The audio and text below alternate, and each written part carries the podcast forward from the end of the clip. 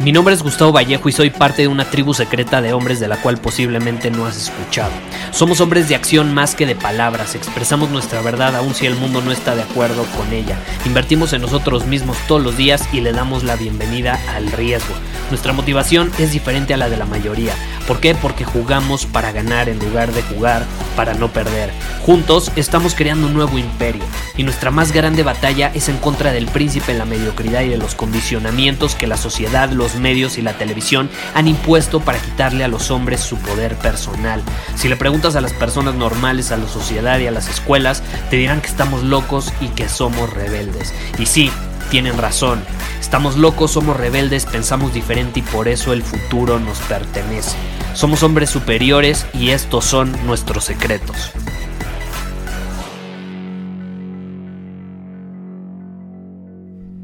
Se me hace muy curioso cómo las recomendaciones que nos suelen hacer sobre el éxito tienden a centrarse en una idea de propósito, de seguir tu pasión, de buscar lo que te hace feliz, y esto como catalizadores para impulsarnos, como combustible para impulsarnos a la hora de actuar, a la hora de vencer la adversidad, de incluso ser disciplinados. ¿Y qué pasa?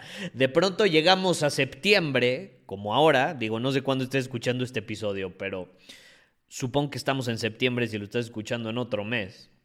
Y ya pasaron nueve meses y no tenemos ni la más remota idea de cómo pasó todo este tiempo y no hemos actuado ni un poco en alineación con las metas que teníamos al inicio de año. No sé si te ha pasado. Y entonces dices, puta, ¿por qué procrastino tanto si ya tengo este propósito, si ya vivo con esta pasión, si ya soy más feliz de lo que era antes? ¿Por qué? Y en este episodio te quiero compartir la realidad que pocos se atreven a mencionar. ¿Por qué? Porque es la parte menos romántica de la vida. Aquí no estamos para romantizar. Aquí estamos para ver las cosas como son, ¿estás de acuerdo? ¿Y qué sucede? Las personas que tienden a tener un desempeño extraordinario o al menos que tienen un mayor desempeño o un mejor desempeño a la mayoría, no usan como catalizador la pasión, el propósito, la felicidad. Y esto te va a sonar loco, pero muchas de estas personas usamos como catalizador el resentimiento, la insuficiencia e incluso las experiencias difíciles o traumáticas que vivimos en nuestra vida. ¿Y cuáles pueden ser? Depende de cada persona, ¿estás de acuerdo? Puede ser que creciste con papás tóxicos, que te enfrentaste al rechazo cuando eras niño, adolescente, que tuviste bullying, sufriste bullying. Hay diferentes opciones. Todos hemos vivido alguna en específico. Nadie se salva, nadie es perfecto, nadie ha vivido una vida perfecta. Entonces, ¿qué sucede? Usamos algo negativo como combustible para construir algo positivo. Y aquí es donde entra una frase que he mencionado mucho a varios de mis alumnos, y es, elige tu veneno, elige tu veneno. Todos tenemos, repito, traumas, vivencias difíciles, o incluso nos sentimos insuficientes en algo. Puta, que tengo las orejas grandes. Puta, que, que eh, soy demasiado alto. Puta, que soy demasiado chaparro.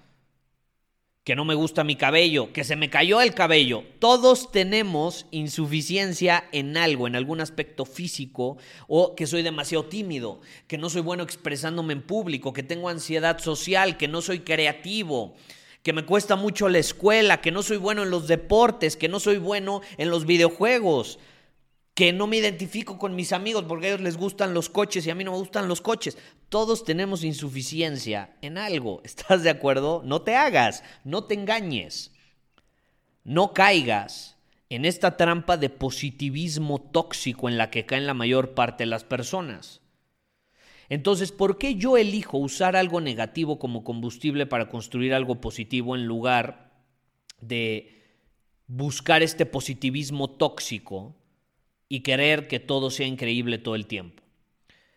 Porque cuando abordamos nuestra vida desde esta perspectiva de positivismo tóxico y evadimos el dolor, lo terminamos reprimiendo y eventualmente termina explotando en enfermedades, en histeria, en paranoia, en locura, en eh, carencia de maestría emocional. Y luego nos preguntamos cómo llegamos al punto donde estamos, ¿no? Ahora, ¿qué sucede? Todos esos traumas, todas esas vivencias difíciles, esas insuficiencias, se mezclaron y crearon, velo de esta manera, como un chip en tu cerebro. Y ese chip detona algo que tú anhelas con toda tu alma. Algo que anhelas probar, que anhelas demostrarle al mundo. Tu alma a un nivel profundo desea plasmar cierta grandeza, desea demostrar que es valioso o que eres valioso. Y también demostrarle a aquellos que dudaban de ti que se equivocaron. ¿Estás de acuerdo? Yo estoy seguro que te sientes así. Pues úsalo a tu favor. ¿Por qué permitir que esa sensación juegue en contra cuando la podemos usar a nuestro favor? Si tú permites que juegue en tu contra, se vuelve en algo tóxico. Es como una vacuna. Tiene una dosis ideal del virus para fortalecerte en lugar de debilitarte. ¿Estás de acuerdo? Y en este caso es igual. Debes usar la dosis adecuada de ese veneno o de lo contrario te va a consumir en la toxicidad. Ahora, aquí la pregunta es, ¿cómo podemos transformar esas experiencias difíciles y traumáticas en combustible sin caer en la toxicidad? Y la respuesta está en enfrentar y aceptar nuestro dolor. Enfrentar y aceptar nuestro dolor. Y tatúate esto de ser necesario. El dolor que ignoramos o intentamos evitar es aún más tóxico que el dolor que elegimos enfrentar. El dolor que ignoramos e intentamos evitar es más tóxico que el dolor que elegimos enfrentar. Y aquí es donde hay esta separación entre ser un héroe y ser un villano en una historia. No sé si te has puesto a pensar cómo el héroe y el villano de una historia específica, piensa en la historia que quieras, todas tienen prácticamente un villano y un héroe. El héroe y el villano de esa historia no son tan diferentes como a veces creemos. De hecho, muchos villanos tienen la misma historia de dolor que el héroe. Obviamente puede variar en algunas cosas, pero si te vas al trasfondo de la historia del dolor, es el mismo. Entonces aquí, ¿cuál es la diferencia entre el villano y el héroe? La única diferencia es lo que eligen hacer con ese dolor. El villano lo evade. Y el villano, como lo evade y lo reprime, en el fondo piensa, el mundo me lastimó, yo voy a lastimar al mundo. El héroe no lo ve de esa manera. El héroe acepta el dolor y dice, ¿cómo lo puedo aprovechar no solo a mi favor, sino al servicio de los demás? El héroe piensa, el mundo me lastimó, yo no voy a permitir que lastime a nadie más. Esa es la diferencia. Tienen el mismo dolor, pero uno dice, el mundo me lastimó, ahora yo le voy a dar en la madre a los demás. El héroe piensa, el mundo me lastimó, yo no voy a permitir que otras personas pasen por lo mismo. Voy a usar esto como combustible para construir algo positivo. Los héroes utilizan el dolor a su favor, los villanos son consumidos por él y su toxicidad. Los villanos son esclavos del dolor. Los héroes lo usan como combustible para construir algo positivo. Esa es la diferencia. Entonces, en lugar de decir, puta, odio mi vida, debes de aceptar y buscar ser muy específico con el dolor que estás sintiendo. Porque si tú en este momento dices, puta, odio mi vida, sí, está bien, la odias, pero ve más, más, más al fondo. Escárvale más. ¿Por qué odias tu vida? Y entonces vas a decir, puta, odio mi vida porque no me gusta cómo se siente cuando Pedro dice que soy un inútil y que no llegaré a nada. Y la verdad, cuando lo veo de una forma realista y acepto las cosas como son, pues tiene razón porque soy un huevón. Ah, ¿verdad?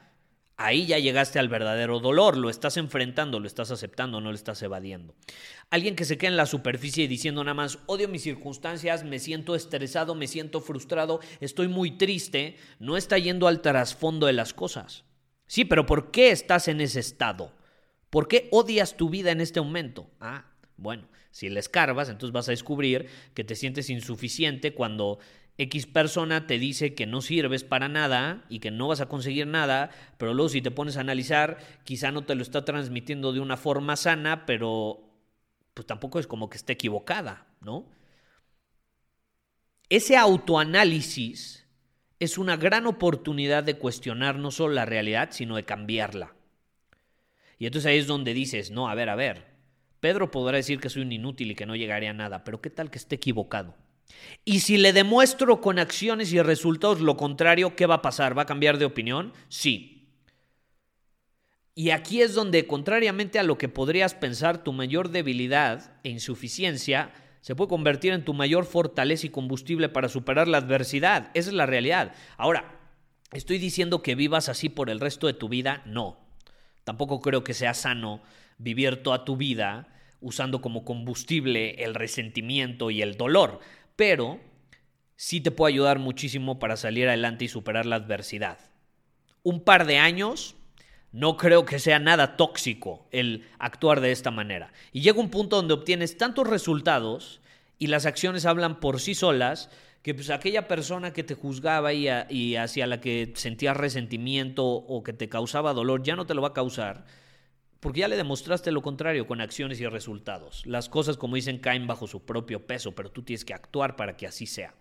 Entonces, ¿cuál es el propósito de este episodio? Actúa como un héroe, no como un villano. No, no, no permitas que el dolor te consuma. Úsalo como combustible para construir cosas positivas para ti y para los demás.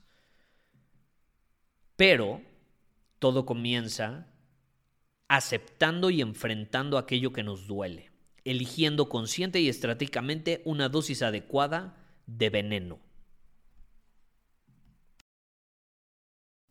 Muchísimas gracias por haber escuchado este episodio del podcast.